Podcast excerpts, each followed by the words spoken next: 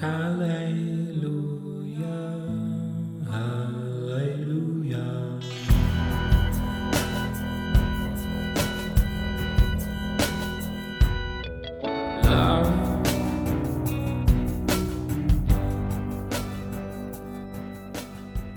amigos, ¿cómo están? Bienvenidos a Polos Abstractos al episodio 76. Este se llama La maldición del fruto. Sí, espero que les guste, que lo puedan compartir con otros. Pero antes quiero disculparme porque la semana pasada no pude subir ningún episodio.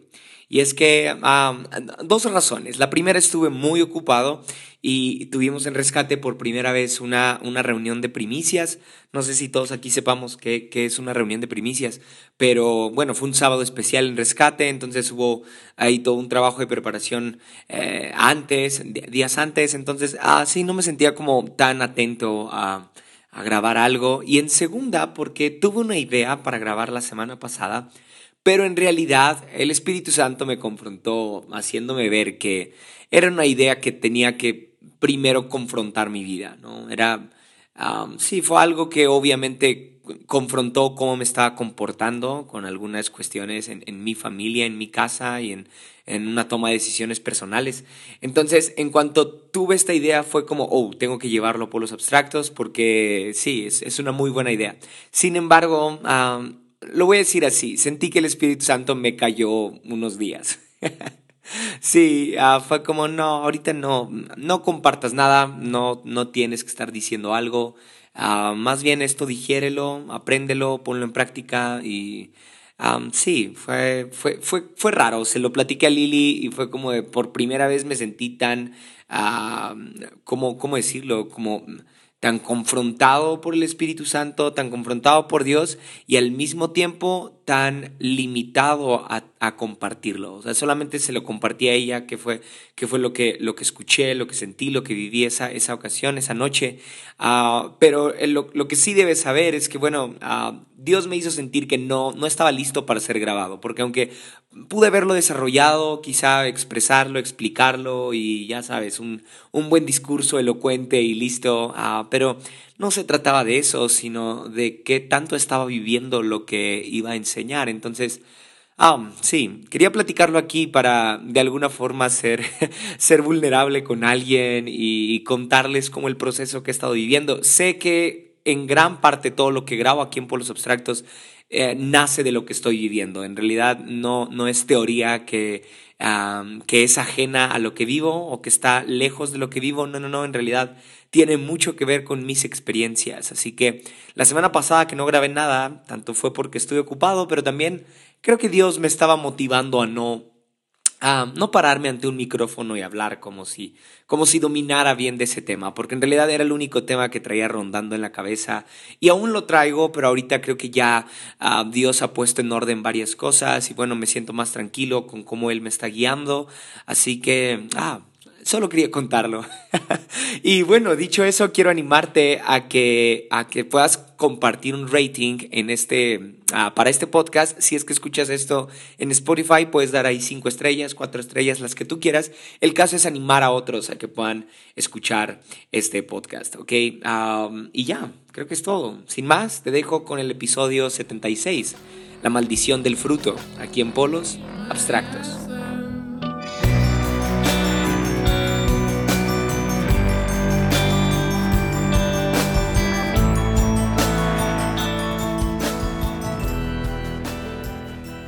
Ok, la maldición del fruto. Ah, esta idea nace de hace unos días en los que estaba pensando qué le iba a pedir a Dios para este 2022. Sí, no sé cómo sea tu relación con Dios, pero yo a veces sí le pido muy directamente cosas. Suena raro porque yo también he dicho que hey, debemos estar ah, más interesados en quién Dios es, que en lo que Él nos puede dar y ya sabes, todo eso, pero también creo que Dios está interesado en mis necesidades, ¿sí? Y sé que como un padre amoroso, Él también quiere darme algo. Ah, no, no sé cómo sea tu papá terrenal, pero el mío es demasiado dadivoso y aunque yo no le esté pidiendo nada, Él siempre anda interesado en darme algo. Incluso hace un tiempo me di cuenta que parte de su esencia, parte de su paternidad, radicaba en qué tanto me daba. sí, ah, fue, fue, chistoso, se lo dije a Lili, fue como, oye, ¿ya notaste que mi papá ah, se, se, siente seguro de que él es mi papá por cuánto me da? Y, sentí bonito, sentí lindo al saber que tengo un padre que está dispuesto a darme todo lo que yo necesito. Entonces, si Jesús dice que nuestros padres, aún siendo malos, ah, o sea, hablando de, una naturaleza pecaminosa, ¿no? Hay algo de bondad en ellos. Ah, eh, y que son capaces de darnos cosas buenas. Bueno, cuanto más el Padre que está en el cielo, Él nos va a dar aún cosas mejores. Entonces, me tomo de eso, ya sabes. Todos, todos tenemos algo de teología para justificar cómo, cómo nos llevamos con Dios. Y bueno, eso creo que justifica muy bien lo que, lo que yo digo, que inicié el año y le dije a Dios, ok, no sé qué te quiero pedir. ¿sí? En realidad, no sé qué te quiero pedir porque este, ah, he, visto tu bondad en los últimos años Ah, tengo, no tengo tal vez todo lo que quiero, pero tengo lo que necesito.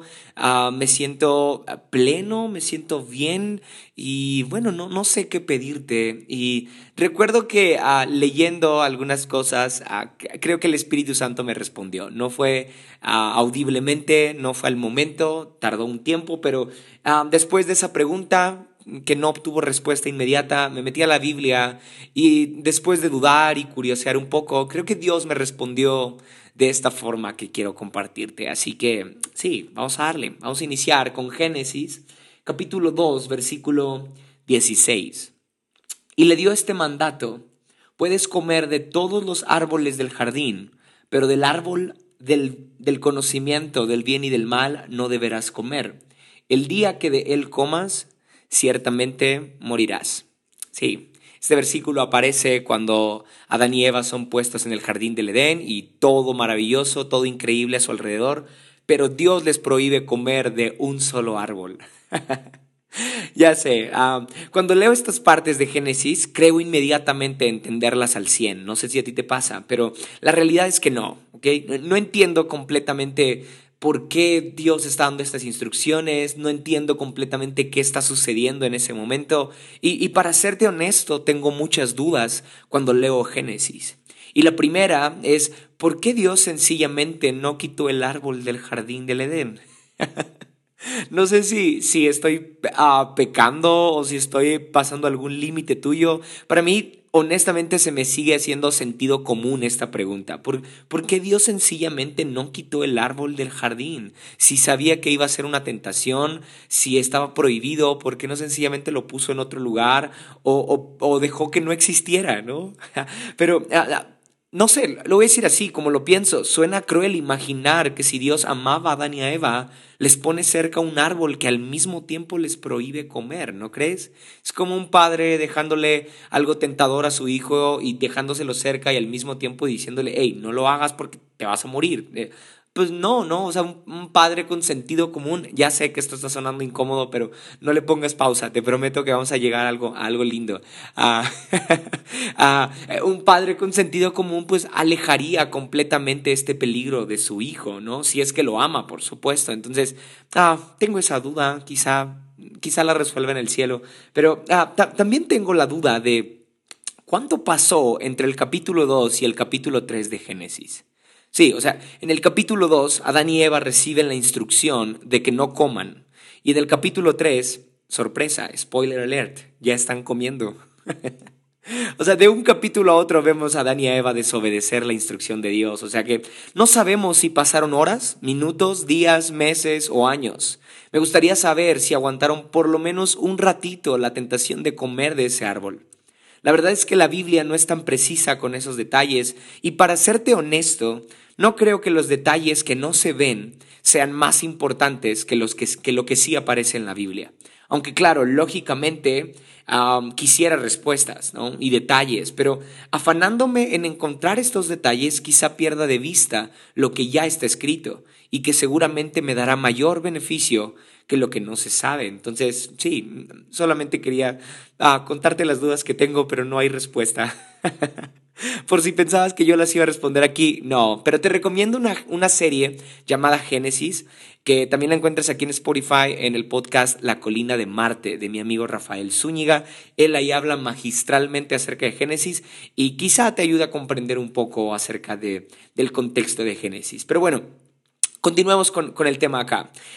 por último, tengo la duda que quizá tú también tienes y sería lo más honesto de tu parte que lo reconozcas. ¿Por qué Dios no quiere que Adán y Eva adquieran conocimiento del bien y del mal?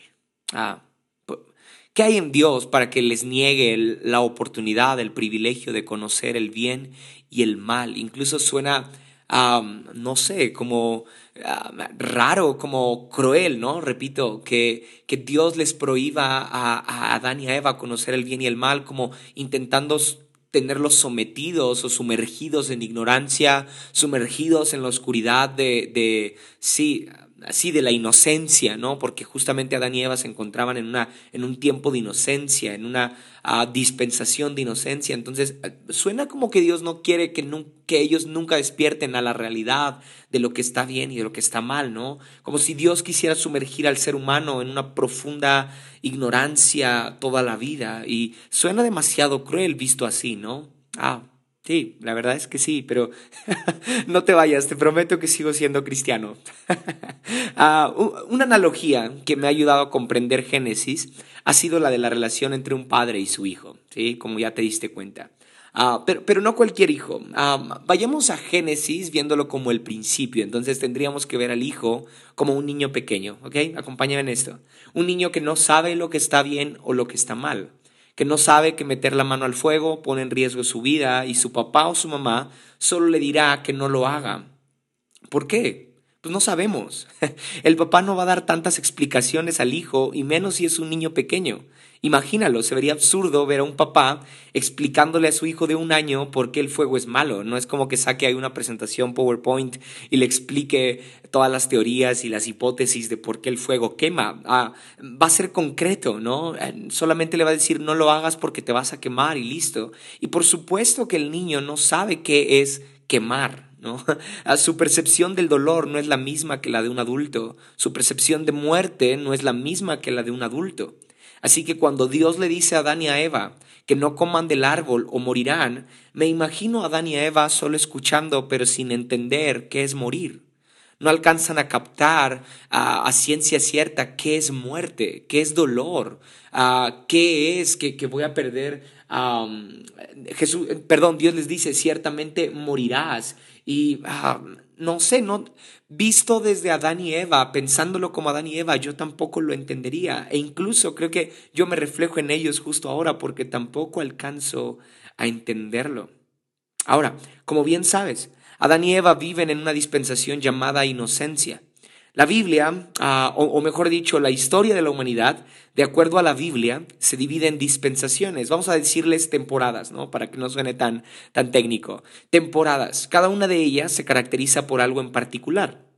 Bueno, la primera dispensación del ser humano, de acuerdo a lo que Dios enseña, es una dispensación de inocencia. Es decir, la primera temporada del ser humano, de acuerdo a su historia, como lo cuenta la Biblia, es como si la humanidad entera fuera un bebé que Dios engendró, ¿no? Y que cuidó. Y los primeros años de esa humanidad bebé fueron pura inocencia. Suena lógico. Visto así, se entiende mejor por qué Dios le prohíbe a Adán y Eva que coman del fruto. Porque no estaban lo suficientemente maduros como para comer del árbol. No tenían suficiente madurez como para adquirir conocimiento del bien y del mal. Eran solo niños inocentes, ¿no? No, hubieran entendido una explicación teológica de parte de Dios, no hubieran, no hubieran comprendido que Dios les explicara eh, cómo fue lo de Lucifer y ahora todo, todas las consecuencias. No, no, no. Ah, solamente Dios es concreto y les dice no hagan esto y listo, ¿no? Así que quizá yo soy ese Adán y esa Eva con una mente finita e inocente. Tal vez esa temporada, esa dispensación de inocencia no es justamente la que aparece en Génesis y ya no volvió a suceder. Tal vez todavía quedó algo de inocencia en mi mente y, sigo, sigo conservando como esta inocencia o esta ignorancia quizá, queriendo descubrir más allá de lo que veo, pero sin la madurez adecuada para hacerlo. Sí, lo repito. Quizá yo soy ese Adán y esa Eva con una mente finita e inocente queriendo descubrir más allá de lo que veo, pero sin la madurez adecuada para hacerlo. Ah, justo de eso quiero hablarte, de que si Dios dejó ese árbol a la vista de Adán y Eva, era porque quizá en su tiempo les iba a permitir comerlo. No era el árbol en sí mismo lo que los iba a matar, sino comerlo fuera del tiempo era lo que los iba a matar. ¿Sí? Y ahorita voy a ponerle fundamento a esto porque suena nomás a una teoría mía, pero ah, justo diciendo eso, ¿a qué se refería Dios cuando les dijo que morirían? Ah, porque cuando, cuando Adán y Eva desobedecen, en realidad no mueren. ¿Te das cuenta de eso? o sea, no mueren literalmente. No es como que ah, en cuanto le dan la primer mordida al fruto, en ese momento caen desvanecidos. No, no, no, no mueren. Es que, es que Dios entonces se refería a una muerte espiritual. Mm. Se refería a que la relación personal entre él y Adán y Eva iba a morir. Sí, lo que iba a morir era, la relación entre el ser humano y Dios. Ah, déjame ponerlo de esta forma. ¿Conoces a personas que no tuvieron infancia o, o mejor dicho, no disfrutaron su infancia? Ya sea porque papá o mamá faltó o porque tuvieron que trabajar desde muy pequeños o porque se enfrentaron a la vida de adulto desde muy chicos, o porque quizá desde muy pequeños se dieron cuenta de que su familia tenía un montón de daños y, y no pudieron disfrutar de su infancia. ¿Has notado las consecuencias en su adultez? Son terribles. De hecho, puedo afirmar que la mayoría de problemas psicológicos, emocionales, cognitivos que tú y yo podemos llegar a vivir en nuestra adultez son causados por un destiempo en nuestra infancia. Vivimos adelantadamente algo que no teníamos que vivir en ese momento y repercutió en nuestra adultez. A, mí, a mí me pasó que que mis papás me cuentan, ¿no? Que ah, cuando yo estaba muy pequeño, mi papá tenía que trabajar un montón y mi mamá no podía alimentarme bien porque uh, tuvo complicaciones cuando yo nací y todo eso. Y bueno, de, uh, cada, que, cada que lo escucho, como que le encuentro sentido a distintas formas o distintas maneras con las que me comporto cuando se trata de dinero, cuando se trata de ahorrar, cuando se trata de, de cosas materiales, como tiene mucho que ver mi historia de vida. Entonces, sí, como que a una edad tan, tan corta quizá tuve un, un entendimiento de, cuán, de, de, la importancia del dinero.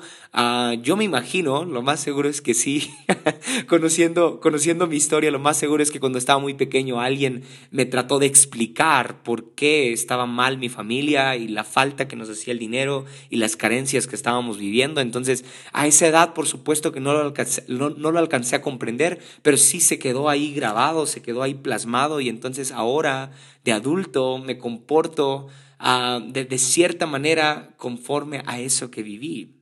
Sí, viví adelantadamente algo que no tenía que haber vivido y repercutió en mi adultez. Pero no, no es este episodio como para hablar mal de mis padres, ¿ok? no quiero hablar de eso, más bien quiero detallar lo que Dios intenta enseñarle a Adán y Eva, ¿sí?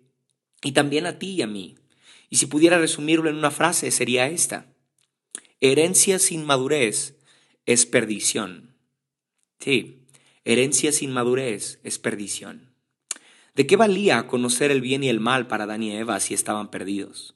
¿De qué valía conocer el bien y el mal si iban a estar lejos de Dios? Y dije herencia porque pienso que cuando Jesús habla del Hijo pródigo, también está hablando de Génesis 2.15. Sí, la historia del Hijo pródigo es justamente la que platicamos en el episodio anterior, el de amor polimorfo. Y ah, ahí hablo más detalladamente de, todas estas ah, formas en las cuales vemos la gracia. Ah, sin embargo, teólogos afirman que la historia del Hijo Pródigo es quizá el resumen de todo el Evangelio porque tiene múltiples significados. Y en el episodio anterior escuchaste un significado, pero ahora quiero hablarte de otro significado que tiene mucho que ver con Génesis 2.15. Sí. piénsalo así. En la relación del hombre con Dios en Génesis, uh, hay muchas similitudes con Lucas 15. Si es que no lo has leído, te invito a que lo hagas. Lucas 15, versículo 11, ahí está la historia del hijo pródigo. Tiene, se parece mucho Lucas 15, 11 con Génesis 2, 15, porque para empezar, pedir la herencia por adelantado en los tiempos de Jesús era como desear que tu padre muriera. Mm. Sí, porque solo así podías acceder a la herencia. De hecho, no, no, solo en los tiempos de Jesús, también ahora, ¿no? Ah, que tu papá esté gozando de buena salud y le digas, oye, ¿ya me puedes dar mi parte del testamento? Sería raro, ah, no sé, como que ya estás pensando en, en, lo que vas a obtener una vez que él muera. No sé, suena interesado, ¿no? Entonces, ah, si tú le pedías la herencia a tu padre antes de que él muriera, así como lo hizo el hijo pródigo, entonces vivías en maldición. Tal vez en este tiempo ya no es así, pero en aquel tiempo, en el contexto judío, sí había una maldición sobre esa persona que se adelantaba a pedir una herencia. ¿Notas la similitud? Un hijo pide su herencia antes de tiempo, antes de estar lo suficientemente maduro como para adquirirla, y lo único que le es heredado es maldición y muerte. Y repito, no me refiero a una muerte física, porque el hijo que pide la herencia en Lucas 15 no muere físicamente, sino que muere en su relación con el Padre, muere espiritualmente, nada lo sacia, nada lo llena, sigue vacío a pesar de que ya tiene esa herencia. Lo mismo que Adán y Eva, cumplen su deseo, cumplen su plan, cumplen su capricho, como tú quieras verlo, de comer del fruto, ah, pero siguen sin ser saciados, de hecho encuentran más vacíos en ellos mismos. O sea que eh, no era el tiempo para que el hijo tuviera su herencia, había que esperar a que el padre muriera. No era el tiempo para que Adán y Eva conocieran el bien y el mal. Ahora, claro que lo iban a conocer un día, ¿no? Algún día ellos iban a despertar a la realidad del bien y el mal, seguramente cuando maduraran en su relación con Dios, ah, Dios caminaba con ellos en el jardín, entonces quizá al, paso del tiempo, entre más se enamoraran de Dios y Dios les pudiera explicar de forma más detallada lo que había sucedido antes de ellos, bueno, tal vez ellos iban a adquirir el conocimiento del bien y del, del mal, pero no era ese el momento cuando lo hicieron. Ah. Cuando maduraran, entonces iban a conocer el bien y el mal. Claro que el Hijo iba a tener su herencia, pero aún faltaba tiempo. Claro que Dios está interesado en darnos lo que tanto deseamos, en darnos lo mejor, pero si eso ocurre antes de tiempo, nuestra herencia probablemente vendrá acompañada de maldición y de una terrible separación de Dios. Sí, si lo ponemos en un plano más práctico, digámoslo así, ¿en qué tengo que madurar hoy para que mi herencia de mañana no sea una maldición. Sí, ah, te animo a que cualquier petición que tengas hacia Dios vaya después de esta petición. Señor, ayúdame a madurar. Sí, ayúdame a madurar. Antes de pedirte crecer en mi ministerio, antes de pedirte crecer en mi matrimonio, antes de que mis metas se logren, antes de que me asciendan en el trabajo, ayúdame a madurar antes de que tenga la relación sentimental más bonita con la persona más linda del universo, ayúdame a madurar, no sea que cuando llegue esa persona, mi inmadurez solamente atraiga maldición. Ahora, tengo esta idea.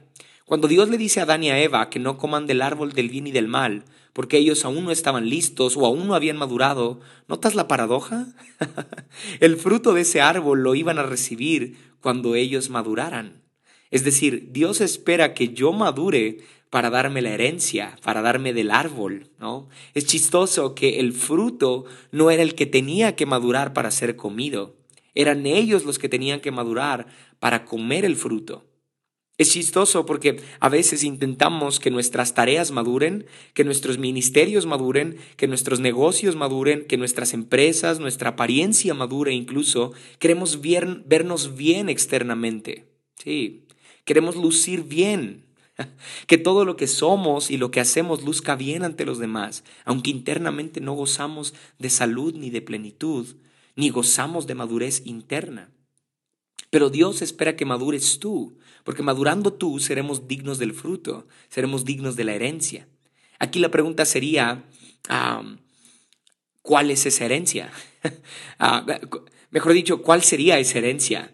¿Cuál es el fruto prohibido que podremos disfrutar en su debido tiempo? Bueno, resulta que después de que Adán y Eva comen del árbol del bien y del mal, adquieren conocimiento antes de tiempo. Sus ojos despiertan a la realidad de que están desnudos y empieza a haber malicia en su corazón. Sin embargo, había todavía un árbol más que no había sido tocado y es justamente lo que te decía al iniciar, que tiene mucho fundamento y tiene mucha lógica, porque nos damos cuenta que en la Biblia varias veces Dios habla de un árbol que aún no ha sido tocado. Sí, hay un árbol más que, que no ha sido tocado y es el árbol de la vida eterna. Quizá ese ese era el verdadero árbol que Dios había guardado. Escucha lo que dice Génesis 3:22.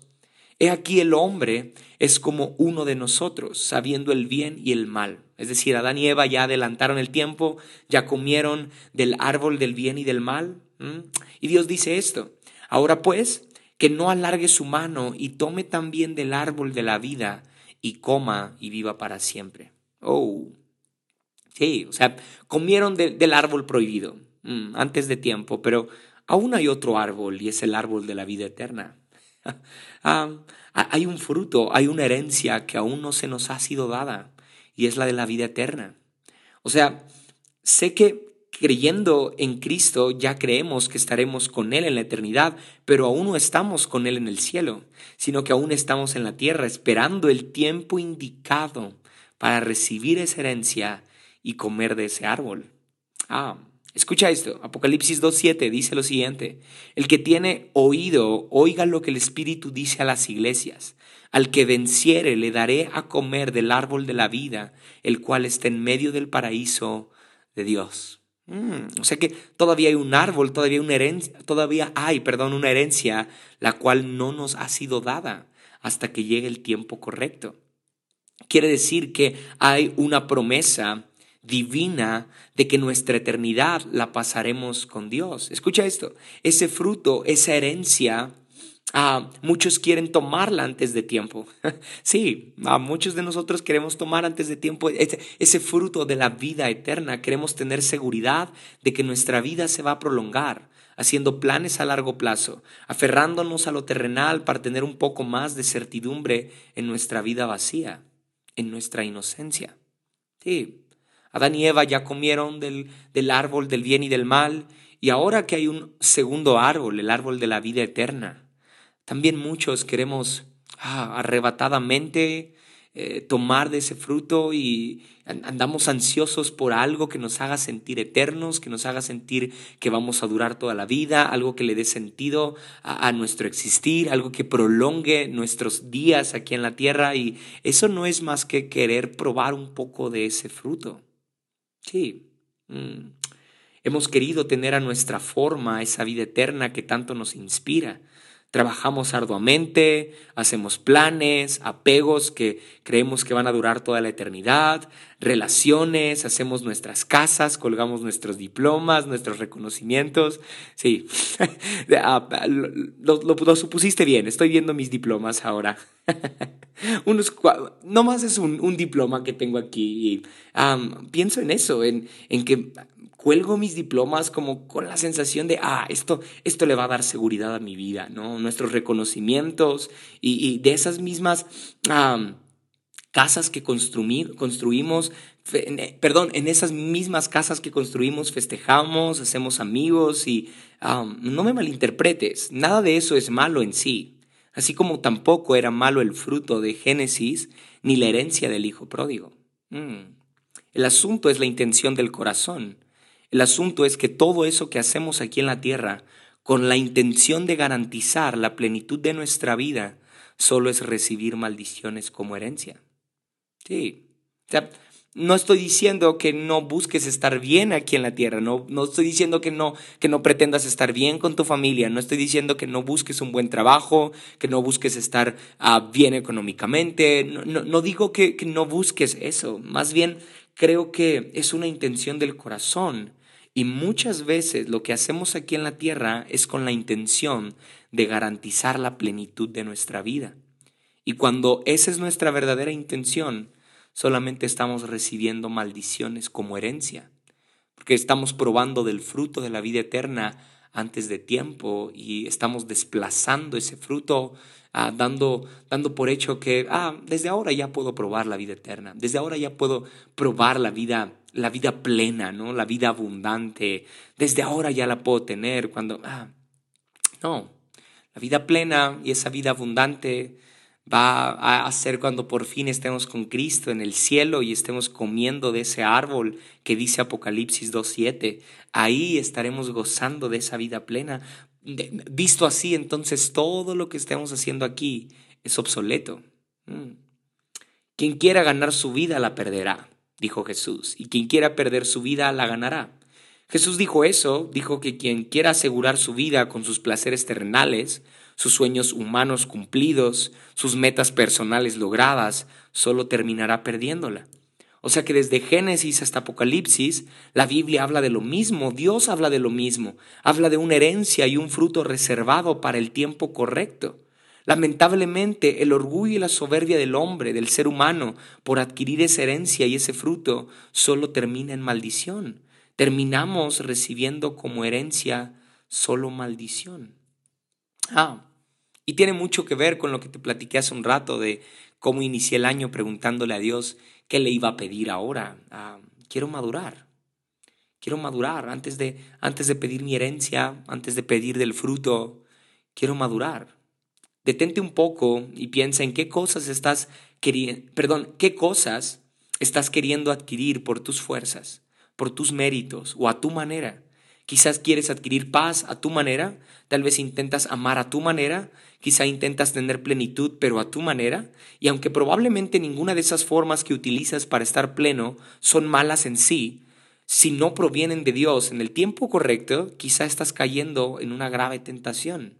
Repito, no digo que los cristianos debemos ser unos fracasados amargados aquí en la tierra, más bien digo que confiemos en que como un Padre amoroso, Dios está al pendiente de nosotros y nos da lo que necesitamos en su debido tiempo. Creo que si aprendemos a descansar en esa verdad, nuestra vida experimentará una plenitud tal que no que nos daremos cuenta que ya no estamos viviendo bajo maldición, que el fruto que estamos disfrutando lo hemos ganado con obediencia y con fe. Eso es lo que nos toca hacer. No estoy diciendo que tú no hagas nada, que solamente esperes el tiempo correcto de Dios. no, digo que tú y yo vamos a ganar ese fruto, vamos a ganar esa herencia con obediencia y con fe. De lo contrario, solamente estaríamos comiendo la maldición del fruto, la maldición de la herencia. Ah, ojalá que no sea así. Así que Pídele a Dios, pídele al Espíritu Santo que te ayude a tener paciencia en esos deseos de tu corazón, que si bien no son malos, pero quizá ah, son deseos que, que alimentan tu, tu percepción de, de, prolongar tu vida o, o, un deseo más grande que es garantizar la certidumbre de tu existencia aquí en la tierra. Y ah, si ese es tu, tu más grande deseo, déjame decirte que nada te va a llenar aquí, nada te va a saciar aquí.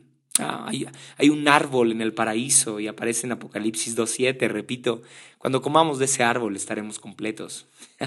Pero la promesa de Juan a las iglesias en Apocalipsis 2.7 es al que venciere. Sí, al que venciere. Y no se refiere a una pelea contra otro, se refiere a una pelea contra mí mismo, contra mi impaciencia, contra mi orgullo, contra mi arrogancia, contra mi desesperación. Al que venciere le, le daré de comer le daré a comer, perdón, del árbol de la vida, el cual está en medio del paraíso de Dios.